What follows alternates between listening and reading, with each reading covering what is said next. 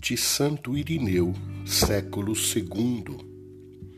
Cumpre então fazermos oblações a Deus e em tudo sermos gratos ao Criador, com mente pura e fé sincera, na firme esperança, na caridade fervorosa, oferecendo-lhe as primícias da criação, criação que lhe pertence e a Igreja é a única a fazer ao Criador esta oblação pura que provém de sua criação, oferecendo-a em ação de graças.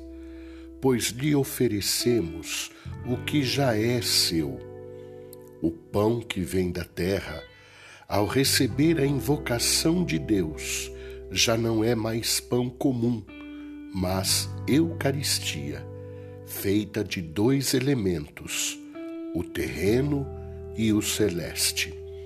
Do mesmo modo, por receberem a Eucaristia, já não são corruptíveis nossos corpos, possuem a esperança da ressurreição.